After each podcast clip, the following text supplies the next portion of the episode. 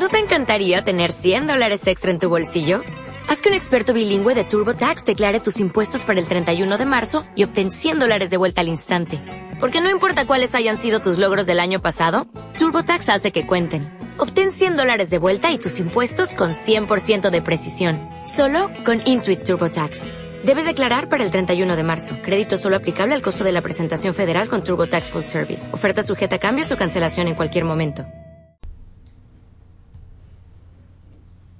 Hola, buenos días desde La Habana. Y sí, como algunos ya saben y muchos imaginan, del lado de acá del micrófono les habla Joanny Sánchez, cubana, periodista, ciudadana. Además estoy en un martes. La semana apenas está dando sus primeros pasos informativos, pero el mes, el mes ya se nos está terminando y la jornada ha amanecido bastante cálida aquí en la capital cubana, de manera que abriré una a una las persianas de esta ventana 14 para que entre algo de fresco de brisa informativa, pero especialmente para asomarme e invitarlos a todos ustedes, claro está, a que se asomen junto a mí a los temas y las noticias más importantes de este 27 de abril de 2021 aquí en Cuba.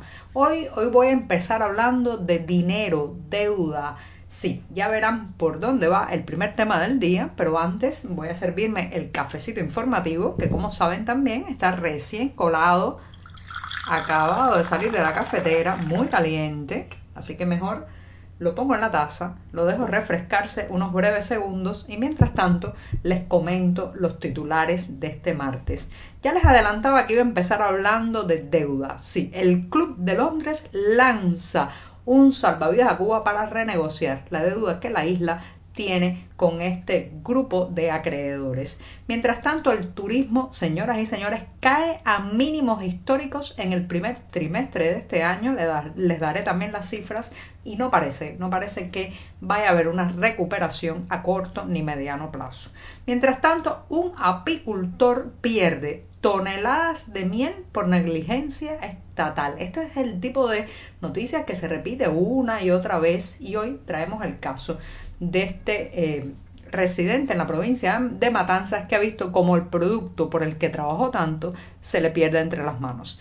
Y por último, recordarles que hoy es el 50 aniversario de la llamada confesión del poeta Eberto Padilla y les daré los detalles para que sigan en vivo, online, un evento sobre este tema. Dicho esto, presentados los titulares, ahora sí, ahora sí voy a tomar la cucharita para hacer la cortinilla musical y de paso revolver este cafecito informativo que ya se ha refrescado un poco, eso sí, pero sigue amargo, sin una gota de azúcar, como saben que me gusta a mí y siempre, siempre necesario. Después de este sorbito, los invito a que pasen por las páginas del diario digital 14ymedio.com y ahí podrán ampliar muchos de estos temas y la mayoría de estas noticias. Dicho esto, me voy a la primera cuestión del día que tiene que ver con un fondo de inversiones. Sí, eh, un fondo de inversiones, el principal acreedor de deuda cubana dentro del Club de Londres, ha ofrecido a Miguel Díaz Canel reconvertir, o sea, convertir los 1.400 millones de dólares eh, que le debe la isla al Club de Londres en un bono de cupón cero sin pagos hasta 2026. Esto es, eh, le tienden un salvavidas al régimen de La Habana proponiéndole esta renegociación de una deuda que, reitero, equivale a 1.400 millones de dólares. Se supone que el o sea, los representantes de este fondo de inversión le han hecho llegar una carta a Miguel Díaz Canel en la que le consta esta oferta. Esta fue una carta, una misiva enviada el pasado 18 de marzo, justo antes, justo antes de que eh, pues concluyera en La Habana el octavo Congreso del Partido Comunista. Y bueno, pues hasta ahora, hasta ahora no ha habido una respuesta de la parte cubana, pero sí eh, se supone que esto viene a aliviar la tensa situación financiera y de deudas que tiene el país. Ahora bien, señoras y señores, este es el tipo de noticias que usted nunca va a escuchar en los medios oficiales donde prácticamente no se dice absolutamente nada de las deudas, los montos, los valores que debe eh, la, o sea, todo el país, las arcas nacionales a acreedores extranjeros. Y no se dice de eso por muchas razones. Primero, no quieren dar la verdadera eh, envergadura del descalabro, el desastre y la ruina nacional en que vivimos, pero también porque recuerden que durante décadas el castrismo se pavoneó de que no iba a pagar deudas externas. ¿sí? Asimismo, recuerdo cuando yo era una niña en los años 80, el, la consigna, el lema de en boga en aquel momento, que estaba por todos lados y se hablaba todo el tiempo, era que no se iba a pagar lo que llamaban la deuda externa. Pero lo que pasa, señoras y señores, cuando no se pagan las deudas es que después no prestan dinero otros posibles, eh, o sea, otros posibles inversionistas, otros posibles bancos, otros posibles fondos de inversión. Y es el punto en que hemos llegado. Este gesto del Club de Londres puede ayudar a aliviar la situación, pero no va a hacer que entre nuevo dinero eh, a las arcas nacionales. Y ese es el problema que tenemos. No hay confianza de los inversionistas, no hay confianza de los posibles prestamistas para poner ni un peso ni un dólar en esta isla porque el centralismo, la estatización, los malos manejos, la ineficiencia siguen marcando el derrotero, el rumbo de la economía cubana. Y eso eso lo saben, claro está, muy bien los inversionistas, que este es un régimen que no solamente es mala paga, sino que además no gestiona bien los recursos.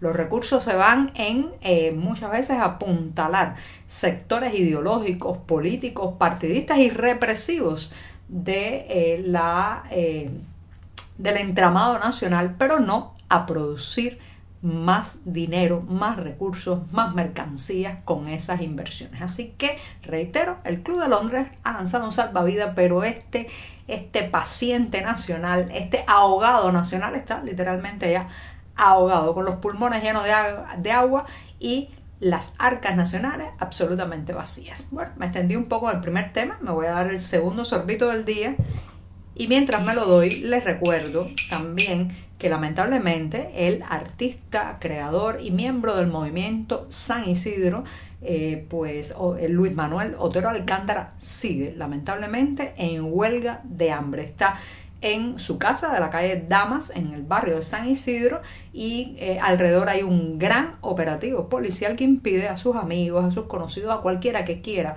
eh, mostrar la solidaridad con Otero Alcántara, pues acercarse al lugar. Reitero a los organismos internacionales, sobre todo de derechos humanos, que velan eh, por eh, pues la integridad, la salud, la libertad incluso de activistas en todas partes del mundo, que Luis Manuel Otero Alcántara, ¿sí? el artista muy conocido del movimiento San Isidro, sigue lamentablemente en huelga de hambre, denunciando eh, a través de su cuerpo, de sus vísceras, de sus costillas, la represión que ha sufrido en las últimas semanas.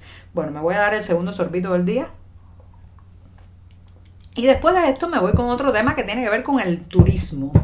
Eh, hoy está bastante económico el programa porque empezamos con la deuda y ahora vamos a lo que podría ser de alguna manera una esperanza, es que eh, pues llegaran turistas a la isla, dinamizaran la economía nacional, pero lamentablemente no hay muy buenos pronósticos hacia adelante y hacia atrás, eh, o sea, en el pasado más reciente, en el último, en el primer trimestre, perdón, de este año, eh, según la Oficina de Estadísticas e Información, la ONEI, pues solo llegaron al país entre enero y marzo de este 2021 un poco más de 76 mil viajeros. Esto, señoras y señores, es solo el 6% de los que arribaron en este mismo periodo, pero del año 2020. Fíjense qué caída más abrupta, eh, qué despeñarse el tema del turismo, claro, a nivel internacional está ocurriendo esto por el tema de la pandemia y esto ha destrozado eh, eh, todo el entramado, por ejemplo, Mm, de servicios privados que están íntegramente relacionados con el turismo, los alquileres de casa, los guías turísticos privados, muchos negocios gastronómicos como paladares, cafeterías, restaurantes, pues están prácticamente quebrados, sin funcionar, eh, sin la posibilidad, muchos de ellos, de sobrevivir a este impasse, a esta inercia, a este recorte abrupto en la llegada de turistas. Pero para colmo, el pronóstico no es muy halagüeño a corto plazo ni a mediano porque como saben pues las restricciones de vuelo siguen, el repunte de COVID-19 se extiende por la isla, hay varias provincias en una situación muy delicada Y por otro lado, bueno, pues la vacuna, la vacuna todavía no es vacuna y eh, todo esto está demorando mucho los plazos de recuperación y de posible llegada de turistas Cuba. Bueno, me voy rápidamente con la miel, sí, la deliciosa miel esa que es también uno de los productos emblemáticos de esta isla, pero que sin embargo, señoras y señores, está prácticamente desaparecida de los mercados cuando se encuentra, es en divisas, en dólares, en la moneda extranjera y hay altísimos precios. Bueno, pues mientras se da esa realidad, por un lado, la miel escasea en los mercados, es cara, por otro, un apicultor cubano acaba de denunciar en las redes sociales que ha perdido toneladas de miel, ¿sí? Así mismo lo dice, y señala a la ineficiencia, la desidia y la pésima organización del sistema estatal como responsable de la pérdida de estas cantidades del producto. Dice que es el burocratismo el que nos tiene bloqueado. Ha dicho así Joandi Berea, un residente en eh, Perico. En Perico, esto es un poblado en la provincia de Matanzas, y ha dicho que estaba contratado por una cooperativa y bueno, pues no hay combustible, los camiones, el transporte estatal que tenía que mover la miel para sacarla del campo y comercializarla, pues no tienen combustible desde hace varios meses y no han podido eh, pues eh, evacuar y sacar del lugar toda esa miel. Entonces dice, eh, se pregunta Berea, Joandi Berea, ¿a qué institución, sí, a qué institución de la agricultura de este país le interesa que se pierda tal producción. Fíjense en el punto donde estamos, en un país donde prácticamente conseguir alimentos, conseguir cualquier cosa que verse a la boca es un dolor de cabeza, señoras y señores, horas y horas de cola para poder poner algo en el plato y en los campos, en los campos se están perdiendo los productos, se está perdiendo la miel. ¿Saben por qué?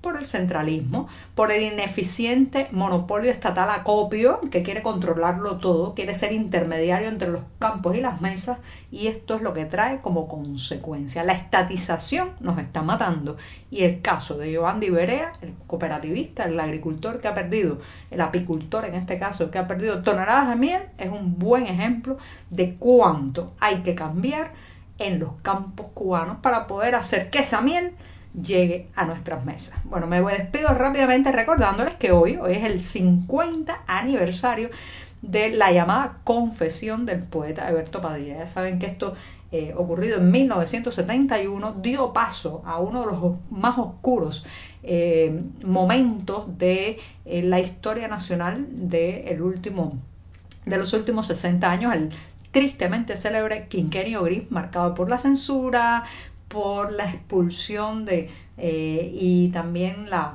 el acallar, el silenciamiento de voces fundamentales de la cultura y el arte cubano. Y bueno, pues hoy justamente eh, varios artistas, una veintena de intelectuales cubanos, realizará una lectura coral de esa confesión del poeta Eberto Padilla en conmemoración, reitero, al 50 aniversario de sus legendarias palabras.